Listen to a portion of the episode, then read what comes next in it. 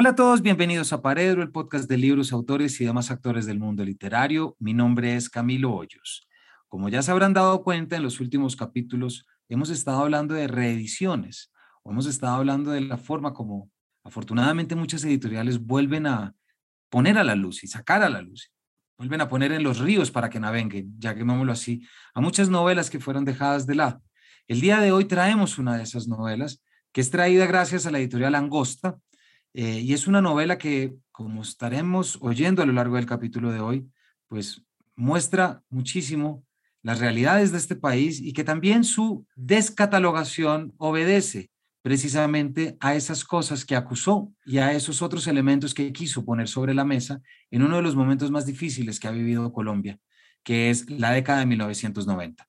Me refiero a la novela El cielo que perdimos del el escritor Juan José Hoyos, quien nació en Medellín en 1953 y para muchos de ustedes es más recordado conocido por su pluma periodística. Juan José estudió periodismo en la Universidad de Antioquia. A lo largo de su carrera ha sido columnista, investigador, reportero y cronista. Fue editor y director de la revista Universidad de Antioquia y profesor de su Facultad de Comunicaciones por muchos años. Participó como escritor invitado en el International Writing Program de la Universidad de Iowa en 1987, que fue precisamente los años en los que escribió esta novela que ha sido reeditada. También recibió el premio Germán Arciniegas en 1994 y el premio Simón Bolívar por vida y obra en el 2017. Algunos de sus libros son Tuyo es mi corazón, su primera novela, Sentir que es un soplo la vida, viendo caer las flores de los guayacanes, escribiendo historias, el arte y el oficio de narrar en el periodismo y el libro de la vida. Esta es una novela en la que, como verán, tendremos unas increíbles coincidencias con algunas de las más siniestras noticias que hemos recibido en este país en los últimos años, porque sencillamente hay injusticias que no hemos podido cambiar y allí están las novelas que fueron escritas para recordarnos que son problemas que cargamos desde el pasado. Así que sin mayores preámbulos, los dejo con este capítulo con Juan José Hoyos y con esta reedición de la editorial Angosta que se titula El cielo que perdimos. Bueno, en primer lugar, Juan José, bienvenido a Paredro. Muchas gracias, Camilo, por la invitación. Me da mucha alegría que un libro que publiqué hace tantos años sea motivo de que volvamos a conversar ciertos amigos que uno no conocía, porque los libros son un milagro y, hacen milagros. Eh, por ejemplo, el milagro de conocerte. Así es, Juan José, muchas gracias. Gracias por empezar con esas palabras tan bonitas. También para mí es un día muy especial poder contar contigo en el programa, no solamente por esta novela, sino por lo que tú representas para nuestro periodismo, para nuestra escritura, para nuestras columnas y para nuestra lectura. Entonces es un gran día y te agradezco muchísimo que nos acompañes precisamente. Juan José, ya como adelantas para hablar sobre una novela que fue reeditada recientemente por la editorial Angosta, siempre la editorial Angosta sorprendiéndonos. Esto fue en julio de 2021 que se hizo una reedición de una novela que se publicó originalmente, Juan José, en la editorial Planeta en 1990 en Medellín dos palabras, un número y un nombre que ya nos ponen a recordar mucho, como es un Medellín en 1990. Esto es una novela, Juan José, sobre periodismo, sobre lo que es hacer periodismo en el momento como estaremos hablándolo hoy. A mi juicio es de las grandes novelas de periodismo que tenemos en este país, eh, redescubierta, pero Juan José, antes de comenzar a hablar de la novela, antes de comenzar a hablar de Juan Fernando y sus personajes, hay algo que yo quiero pedirte que nos cuentes, porque también me muero de las ganas de saberlo de ti. ¿Cómo era una sala de redacción? ¿Cómo se trabajaba en un diario en los años más difíciles de Medellín? ¿Cómo se trabajaba entre un 1985 y un 1990? Porque creo que por ahí es por donde empezamos a llegar a la novela. Camilo, primero que todo te quiero decir que la novela la publicó Editorial Planeta en Bogotá.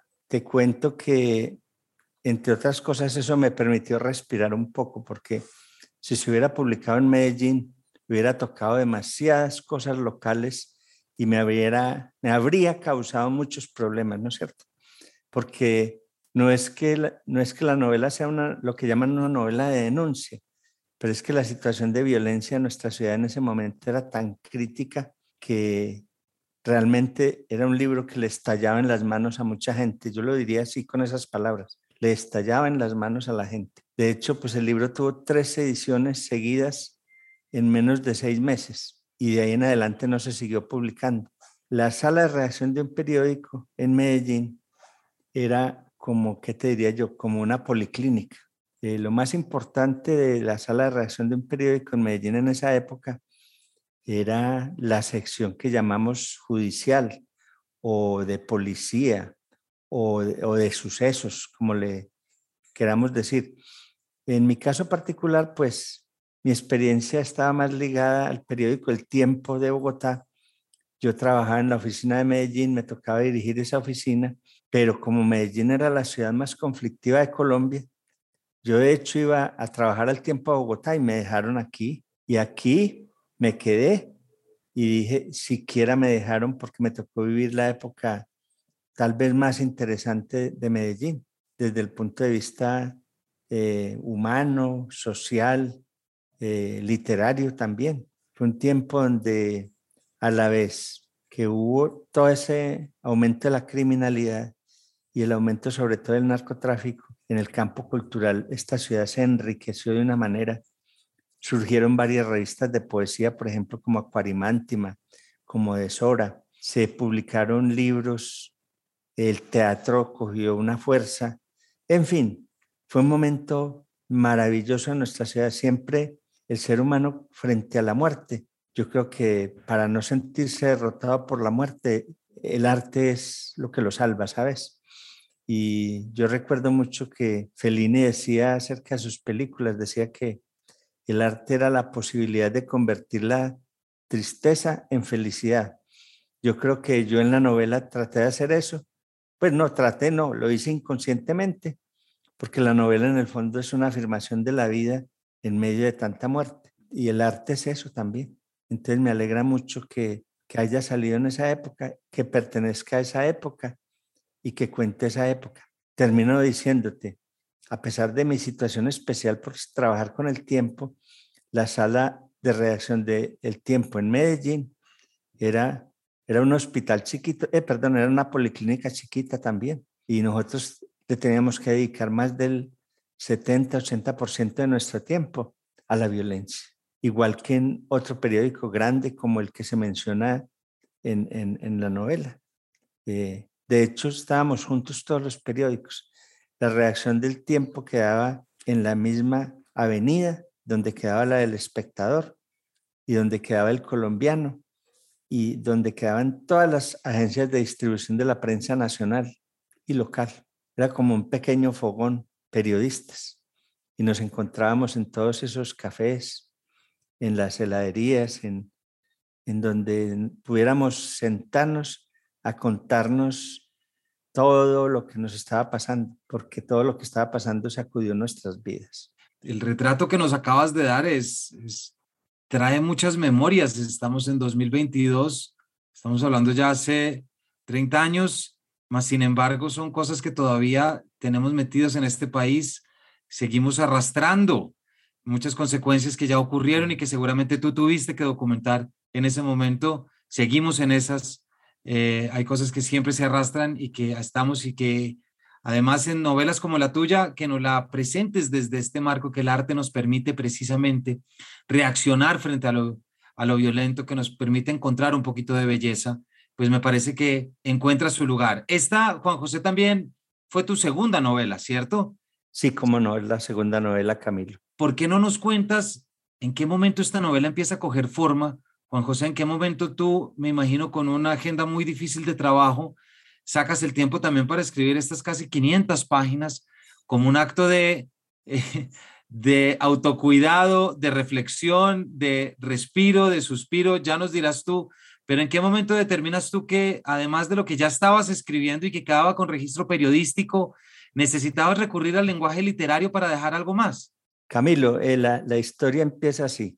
Yo vengo de la literatura, es decir, a mí me gustaba era leer novelas, yo escribía cuentos, empecé escribiendo algunos poemas también. Y cuando fui a elegir una profesión, elegí el periodismo porque pensaba que era tal vez la, única o la más importante, la más cercana profesión que había eh, eh, eh, cercana a la literatura, en la que uno podía vivir de escribir, sin ser Gabriel García Márquez, ¿no es cierto? Que era el único escritor que podía vivir de, su escritura. Entonces empecé a estudiar en la Universidad de Antioquia.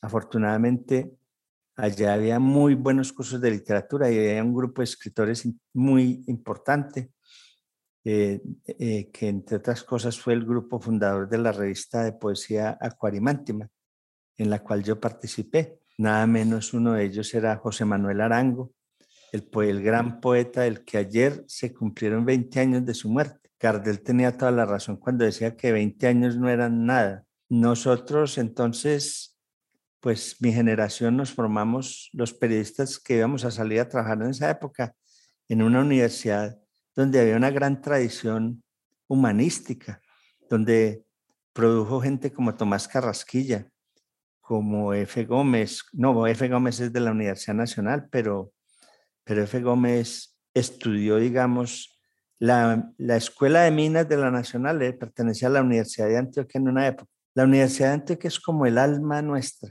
eh, por eso le decimos alma mater. Bueno, pues te cuento que yo escribí cuentos, entre otras cosas, y muy tocado por la obra de alguien que mencionamos hace un momento en nuestro, en nuestro saludo fuera de micrófonos, muy tocado por la obra de Julio Cortázar. Eh, ese cuentista me devolvió la vida a mí.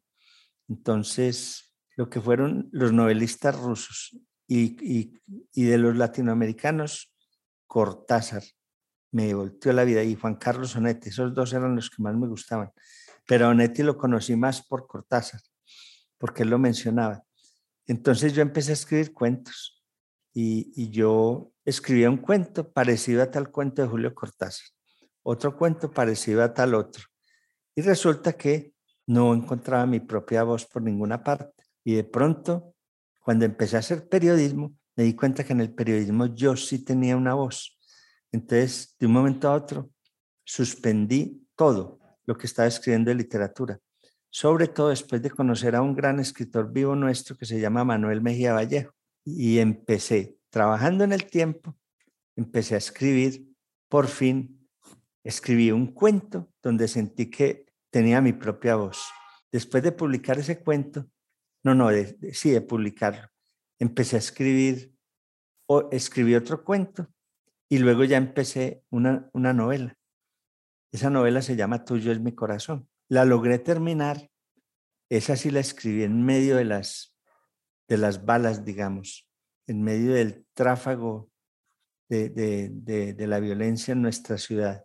Da una casualidad. Me tocó firmar el contrato el día que llegó Ernesto Sábato a Medellín en una gira por toda América Latina a presentar el túnel, una reedición del túnel. Entonces a mí como el túnel lo reeditó Planeta, me llamaron al Hotel Notivara, donde estaba alojado Ernesto Sábato, a firmar el contrato.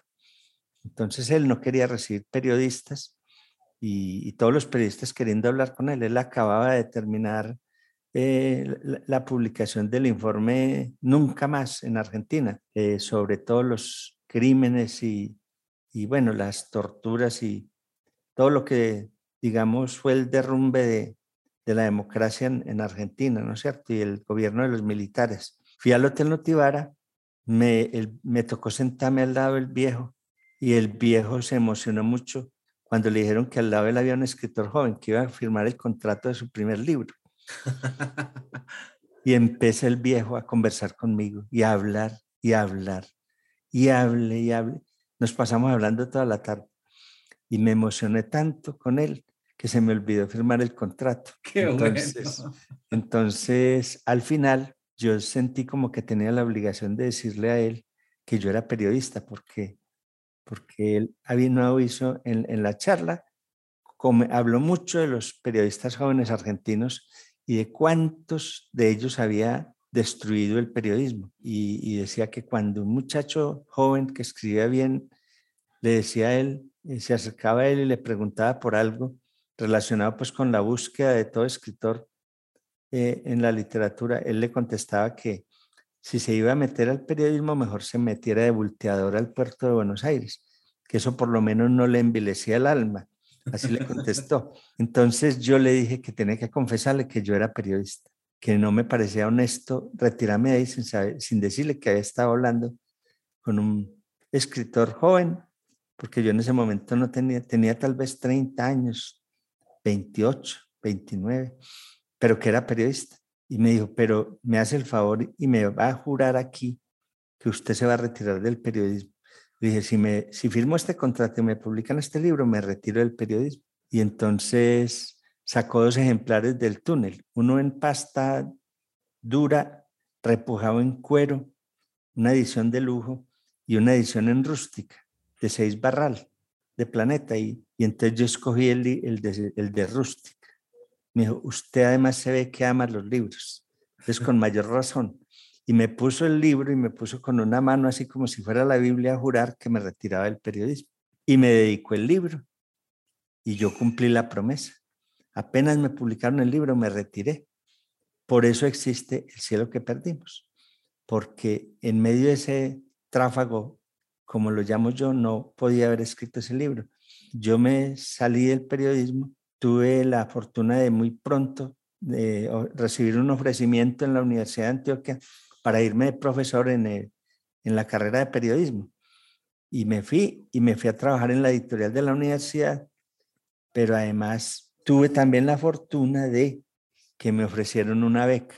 Me ofrecieron una beca en el mejor taller de escritores de Estados Unidos, que es el de la Universidad de Iowa.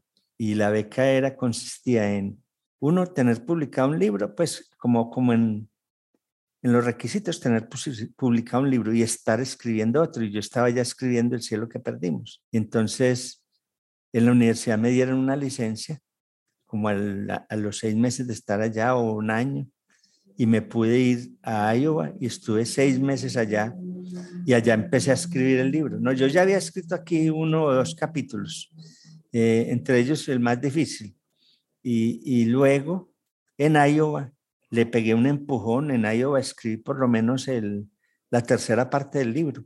Cuando yo volví aquí ya el libro e, era un libro, ya.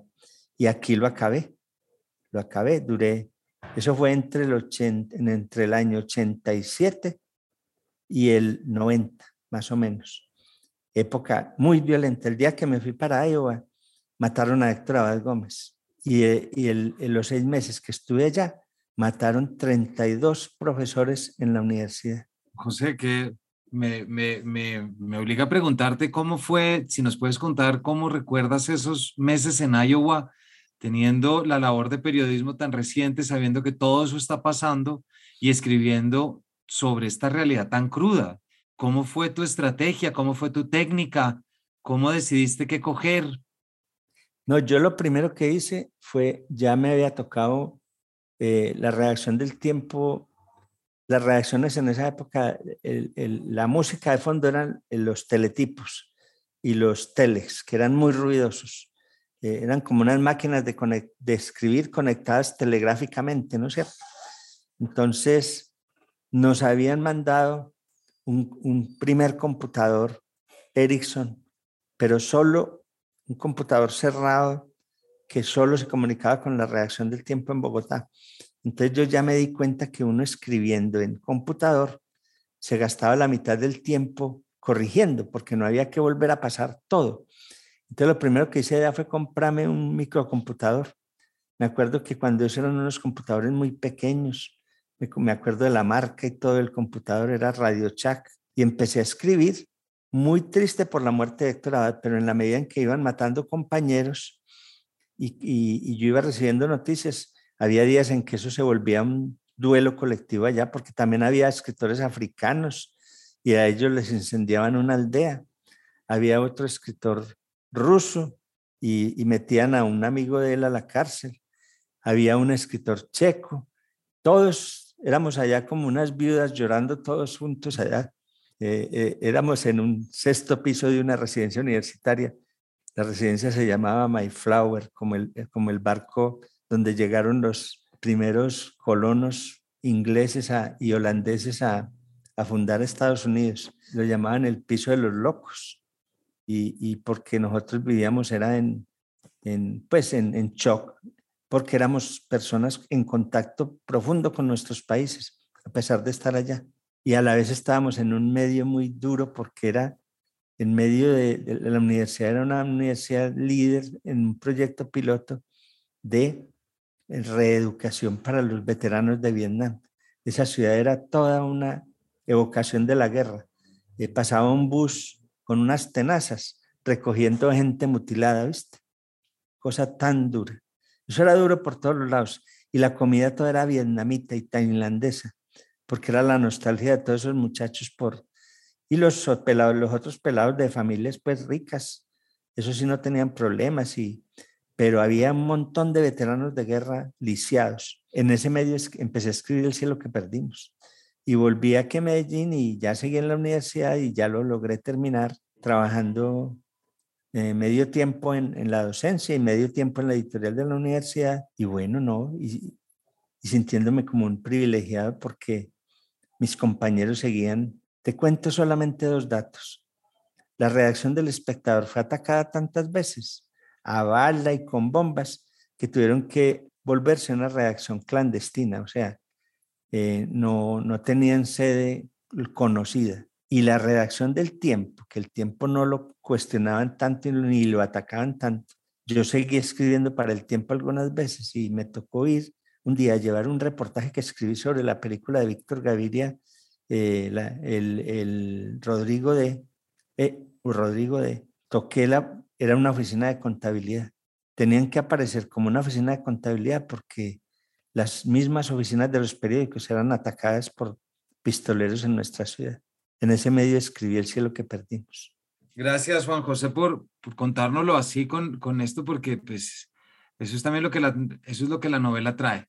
Hace un rato nos estabas contando, eh, antes de meternos, me, me interesa mucho estos, estos márgenes de la novela, ¿cierto? Hace un rato tú me contabas y me, cuando nos saludamos me dijiste que la novela efectivamente, y bueno, y arrancando la entrevista, que fue publicada en el 90 que tuvo tres reediciones y que luego guardó silencio y que ese fue un silencio que a ti te tranquilizó y que, te, que no te molestó. ¿Qué pasa cuando esta novela sale? Juan José, ¿qué pasa cuando una novela se propone hablar sobre todo esto? Cuando el lenguaje literario coge el protagonismo para hablar sobre aquello de lo que el periodismo ha estado hablando.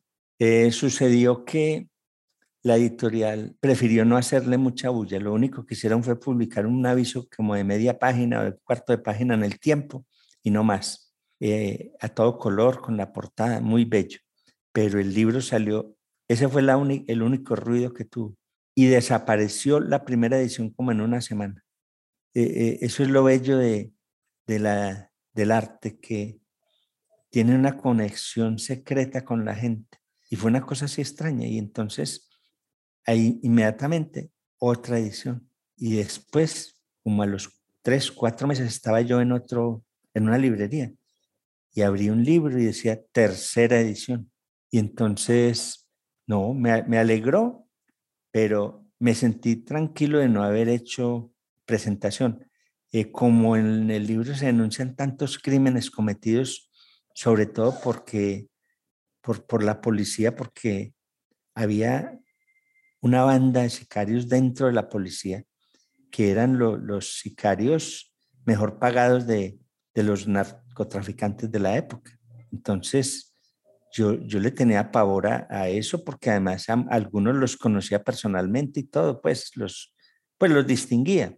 Y además había una división dentro de la policía y uno lo conocía todo eso. Y además hubo una cosa muy, muy especial y es que yo decía, ¿qué irá a pasar cuando este libro lo lea un comandante de la policía aquí en Medellín?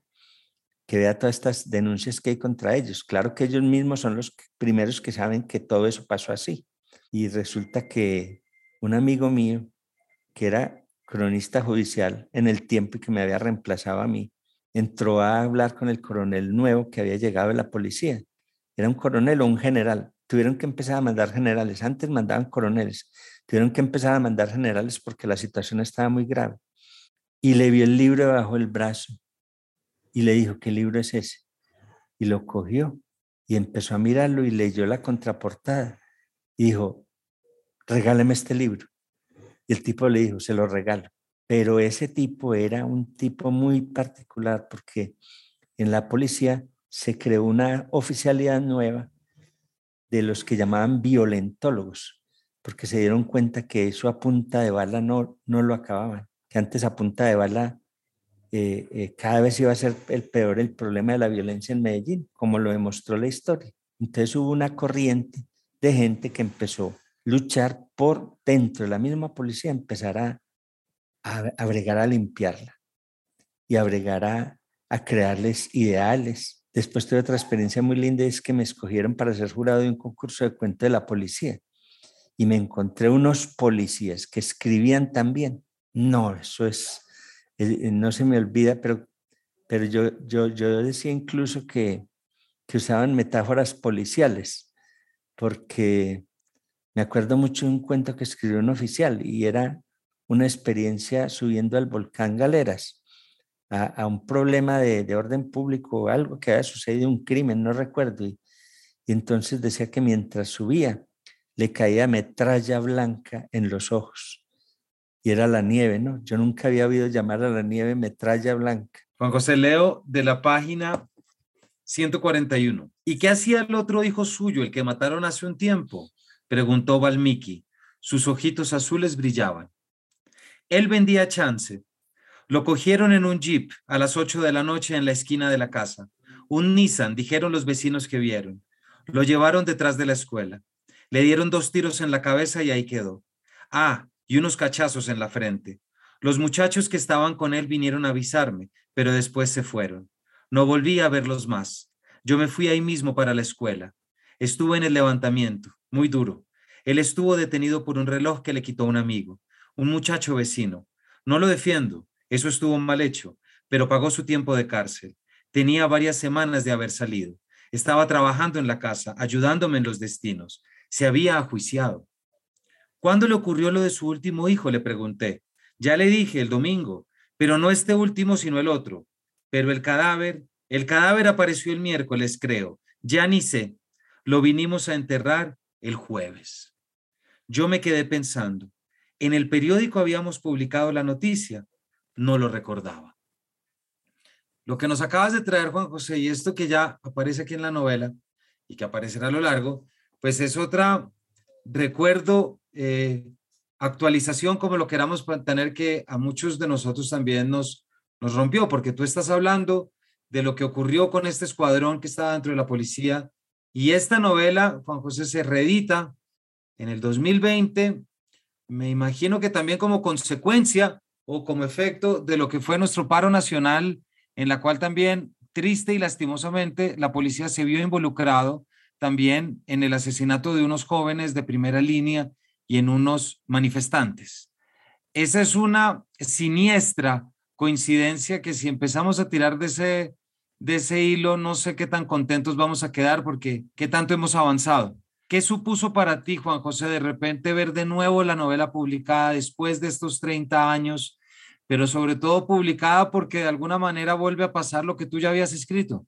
Me acordé de una frase estándar que decía que la novela es un espejo que va por un camino en realidad él la menciona en rojo y negro, pero es una cita también de otro escritor francés, Saint-Real. Eh, me acordé de Stendhal porque, porque dije yo, el arte se supone que imita la, vida, ¿no es cierto? La, la, realidad. Y resulta que después se dan unas simbiosis tan extrañas que la realidad termina imitando al arte, ¿no es cierto? Yo decía, estos policías parecen entrenados por los mismos policías de esa época. Lo que pasa es que no sabemos todavía hasta qué punto el narcotráfico y la violencia política penetraron tan hondo en nuestra cultura y nos destruyó de tal manera todos los valores y todo, sobre todo el, valor más sagrado de todos, que es el valor de la vida, ¿viste? Y eso era lo que me dolía a mí. O sea, una vida humana a partir de, de, toda esta violencia del narcotráfico y de la violencia política que trajo tanto eh, el, actuar de irresponsable de pronto de algunos grupos guerrilleros y la reacción irresponsable y criminal del Estado para supuestamente resolver esos problemas, que nuestro país se fue al abismo. Ese es el abismo en el que estamos y el que no hemos podido salir, ¿no es cierto? Entonces, lo que, lo que a mí me produjo fue, dije yo, ningún momento mejor para que ese libro vuelva a, salir. A mí me habían prometido, porque yo estoy eh, escribiendo otra novela que probablemente va a salir este año, me habían prometido en, Random House que si entregaba este, esta novela, publicaban también El cielo que perdimos. Pero resulta que eh, Héctor Abad me había propuesto alguna vez reeditar El cielo que perdimos y yo le dije, Héctor, esperemos a ver qué dice Random House. Y, y resulta que una editora dentro de Angosta, Alexandra Pareja, que entre otras cosas es la esposa de Héctor, es una enamorada del cielo que perdimos. El cielo que perdimos tiene una colección de enamorados y enamoradas extraña, ¿viste? Me siento tan feliz de eso. Y, y, han guardado el libro. Es más, a mí el libro me lo, yo terminé sin un solo ejemplar. Y a el libro me lo han tenido que restituir algunos de esos enamorados del libro. Y, y bueno, ahora ya por lo menos hay una nueva edición. Entonces yo dije, es el mejor momento para que salga ese libro. Y volvió a salir. Cuando estabas hablando, leyendo ese párrafo tan, tan terrible, que entre otras cosas yo dije, ¿quién escribió eso? Porque no me acordaba que lo había escrito yo. Pensé, pensé en las palabras de un general del ejército. Yo ese general lo admiré. Resulta que la, la situación de la policía aquí, por la penetración del narcotráfico, se volvió tan grave, tan supremamente grave, que el ejército tuvo que intervenir. Y ese general llegó un día ya, filó a todos los policías, porque ya sabían que los sicarios, por ejemplo, principales de Pablo Escobar, eran todos de la policía. O todos no, pero la mayoría. Y entonces, por la noche salían a matar y en el día salían a investigar los crímenes y a perseguir a los asesinos. Entonces, ¿cuándo los iban a encontrar? había un solo policía que ganaba tanta plata que me contó a mí ese general, me contó que era como un banco y les prestaba plata a todos los policías. Entonces ese general tuvo la valentía, la entereza moral y humana de pararse frente a todos ellos. Y lo único que les dijo, ¿sabes qué fue? Ustedes son los peores asesinos de esta ciudad. Y después de eso llegó un comandante de la policía que fue el que pidió que le regalaran el libro y les dijo, ya oyeron, les doy hasta mañana para que renuncien. Y los que no renuncien, vamos a darnos bala, así dijo. Y después de eso se vinieron unas batallas entre la misma policía. Y a mí me tocó cubrirlas. A mí me tocó cubrir una vez una matanza de unos policías que eran parte de esa banda horrorosa. Y, eso, entre la cárcel de la ladera y, y, el, y los juzgados del Palacio Nacional de Justicia en Medellín, eso había batallas cada rato. Y, y, bueno, y después viene el otro problema, es que el ejército también se corrompió. Y, y, bueno, todo, yo escribí la novela, no se volvió a publicar, entre otras cosas porque la corrupción también llegó a las editoriales. Y Planeta en esa época tuvo una administración corrupta y no me da miedo decirlo y ellos lo saben. Se robaban los derechos de autor de los escritores. Les encontraron a muchos de sus directivos cheques consignados en cuentas personales con los derechos de autor de los escritores. Y a mí, por ejemplo, no me pagaron derechos de la segunda edición de El cielo que perdimos. Y entonces cuando yo fui a decir que yo tenía un ejemplar de la tercera edición, me dijeron que eso había sido un error tipográfico. Y entre otras cosas, eso contribuyó a que el libro no se volviera a publicar en Planeta. Porque yo les dije, yo con ustedes, hasta que no resolvamos este problema, no dejo volver a publicar el libro. Y bueno, cada día tiene su afán, como dice el eclesiastés. Eh, llegó el día en que el libro siguió circulando de mano en mano en secreto y volvió a, volvió a publicarse. Con eso, pues te digo la mitad de lo que quisiera decirte, porque tendría muchas cosas más que decir, pero, pero con ese fragmento que leíste me hiciste recordar esas palabras de ese general. Y termino diciéndote, después me contrató una editorial eh, los periodistas a veces tenemos que ser hasta lo que llaman los, los, los norteamericanos ghostwriters, que somos escritores fantasmas, o porque no podemos firmar, pues nos toca escribir para que, para que nos paguen. O también eh, en, en, España lo llaman peor porque es un término racista, ya le dicen negro. Mm. Entonces yo he sido negro, he sido ghostwriter, he sido de todo, ¿viste? Entonces, haciendo un trabajo de esos de negro para aplicarlo a nuestro, a nuestro racismo. Yo no soy racista, pero, pero hay que decir que, que aquí el pueblo colombiano, pues no, el pueblo no, sus élites sobre todo, son racistas. Un ex alto oficial del ejército estaba escribiendo un libro sobre la experiencia de él en Medellín. Y entonces el tipo lo destituyeron. Lo destituyeron por un hecho baladí. Era un tipo honesto, buena gente, porque así como hay criminales en, en, los cuerpos policiales y en el ejército, hay gente también muy buena y, muy honrada y, yo realmente los admiro a ellos. Y, entonces este eh, oficial lo iban, lo iban a degradar por un acto baladí que tenía que ver con Pablo Escobar pero era porque él había hecho muchas denuncias, Y él estaba escribiendo un libro. El libro, no me da pena decirlo ahora, y él, él lo corroborará en caso de que sea necesario. Se llama Mi guerra en Medellín. Y entonces él quedó tan deprimido con la destitución que dejó el libro como en la tercera parte. Entonces a mí me contrataron de la editorial del tiempo, que se llamaba en ese tiempo Intermedio Editores, para que le ayudara a acabar de escribir el libro. Y acabándole, ayudándole a acabar de escribir el libro, comprobé que el cielo que perdimos era no solo exactamente lo que se había contado, sino mucho más, mucho más todavía, que la cosa había sido peor. Entonces yo le pregunté, coronel, entonces eso sí, eso fue así, porque ya a mí me tocó vivirlo como periodista, pero dirán que es que yo soy enemigo de la policía. Me dijo, no, la policía estaba loca en esa época. Decía, salía una promoción de suboficiales de Bogotá y los mandaban para Medellín. Y esa semana había por ahí 10 o 15 matanzas en Medellín. Y nosotros sabíamos que eran ellos. Y una vez yo salí con gente del B2, porque sabíamos dónde iban a, matar a una gente, y los cogimos y los pusimos presos a todos. Y les salvamos la vida como a 20 tipos, ya los tenían tendidos en el suelo. Mm. Y los iban a matar con un tiro de gracia. No es que la violencia nuestra no se ha contado. apenas, apenas está empezando a contar. O si no, todos los escritores estaríamos muertos. claro, y además es siempre algo tan, tan importante de saber, Juan José, como tú nos los estás contando, y es lo que implica la descomposición moral de un país. Claro, eh, exactamente. Es, eso. Por eso es. que, por eso es que no se ha podido solucionar nada. ¿Por qué? Porque mira, los parlamentarios corruptos, corruptos.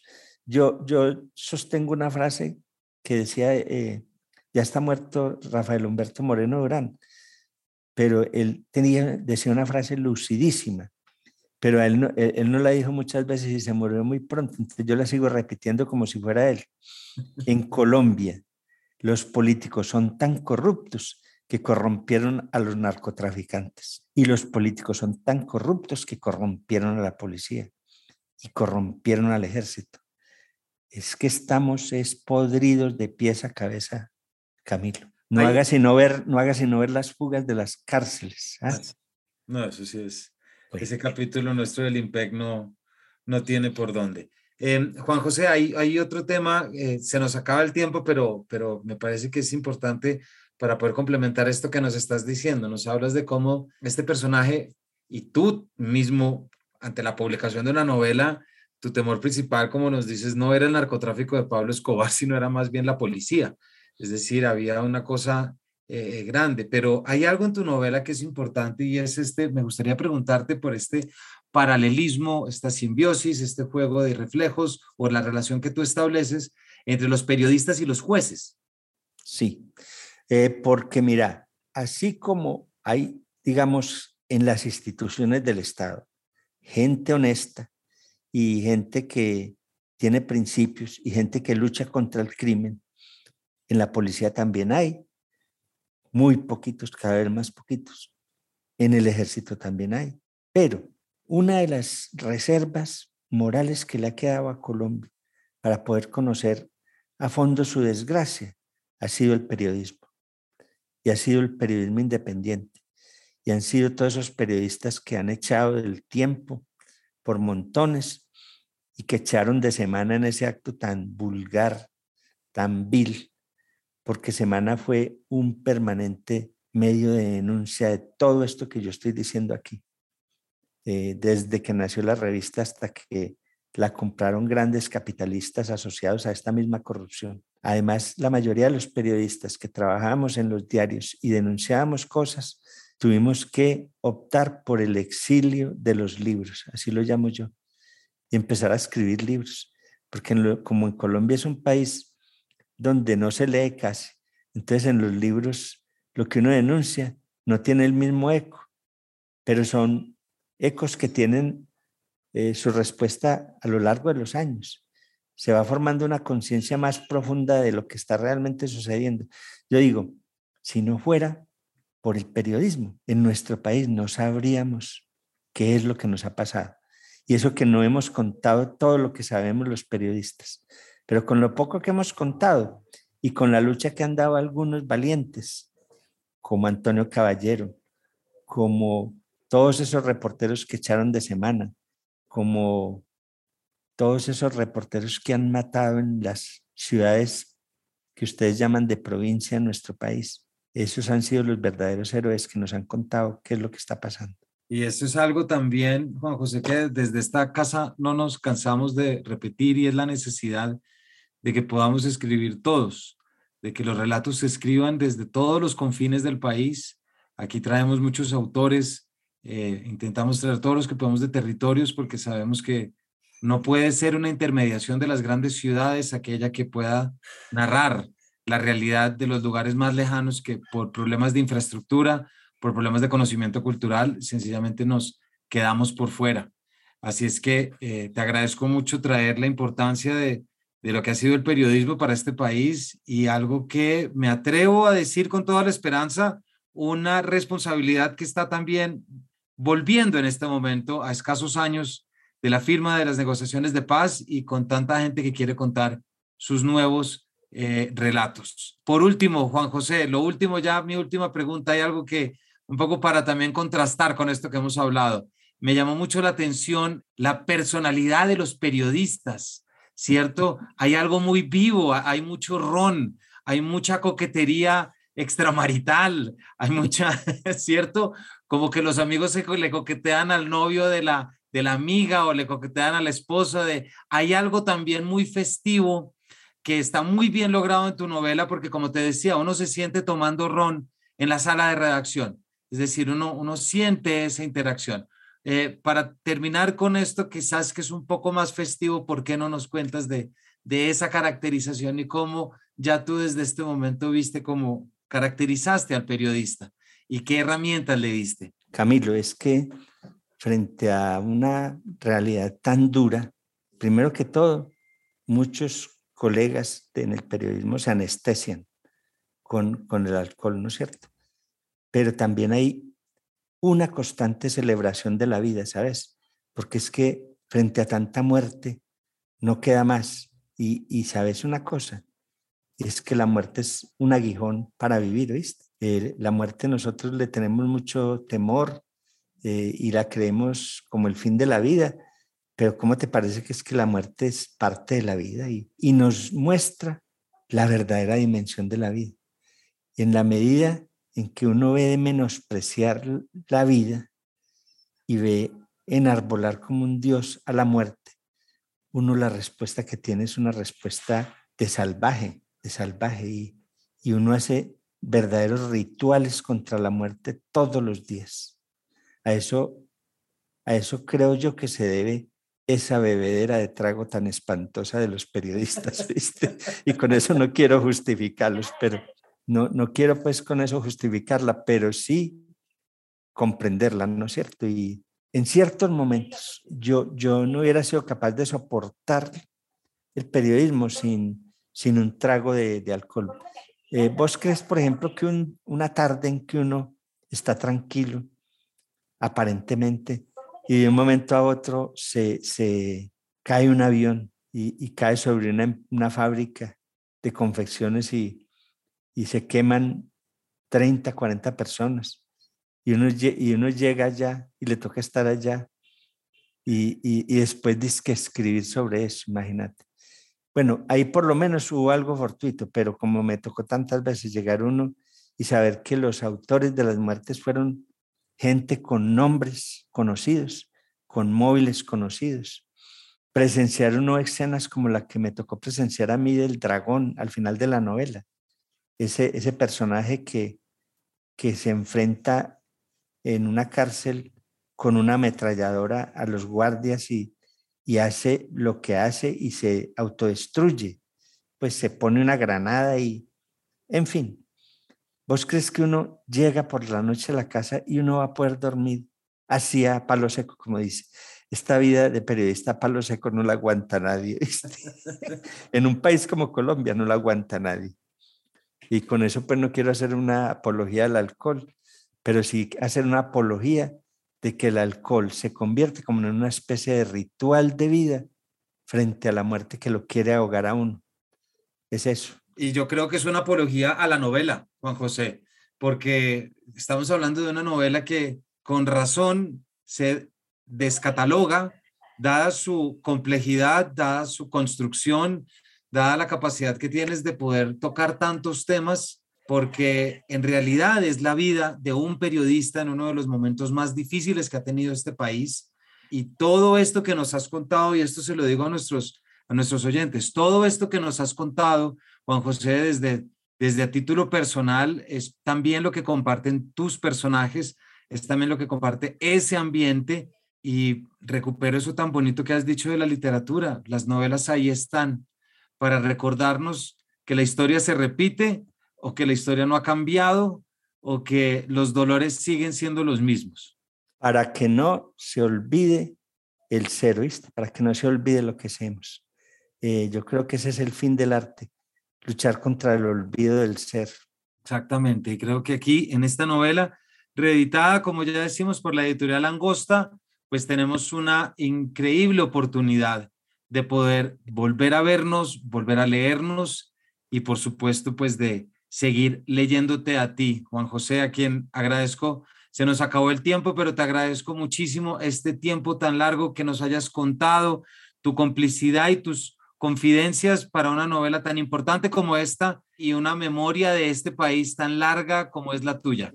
Camilo, y sea la oportunidad de darte las gracias a vos también. Una novela es una novela cuando también se lee porque el acto de escribir no tiene sentido hasta que alguien abre las páginas de un libro y vuelve y crea la historia y la vuelve y la crea y la recrea y ahí se completa la obra de arte.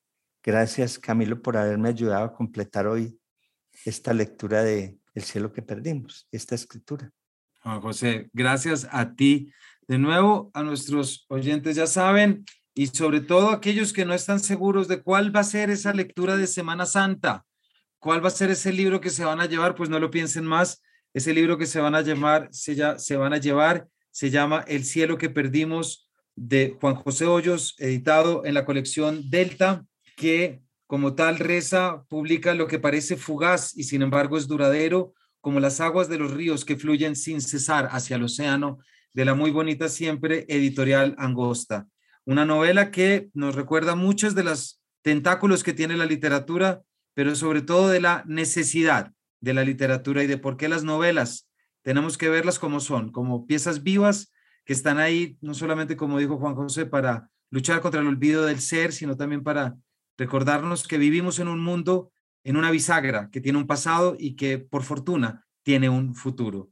A todos ustedes, muchas gracias por habernos acompañado en este capítulo de Paredro y nos vemos en una siguiente entrega.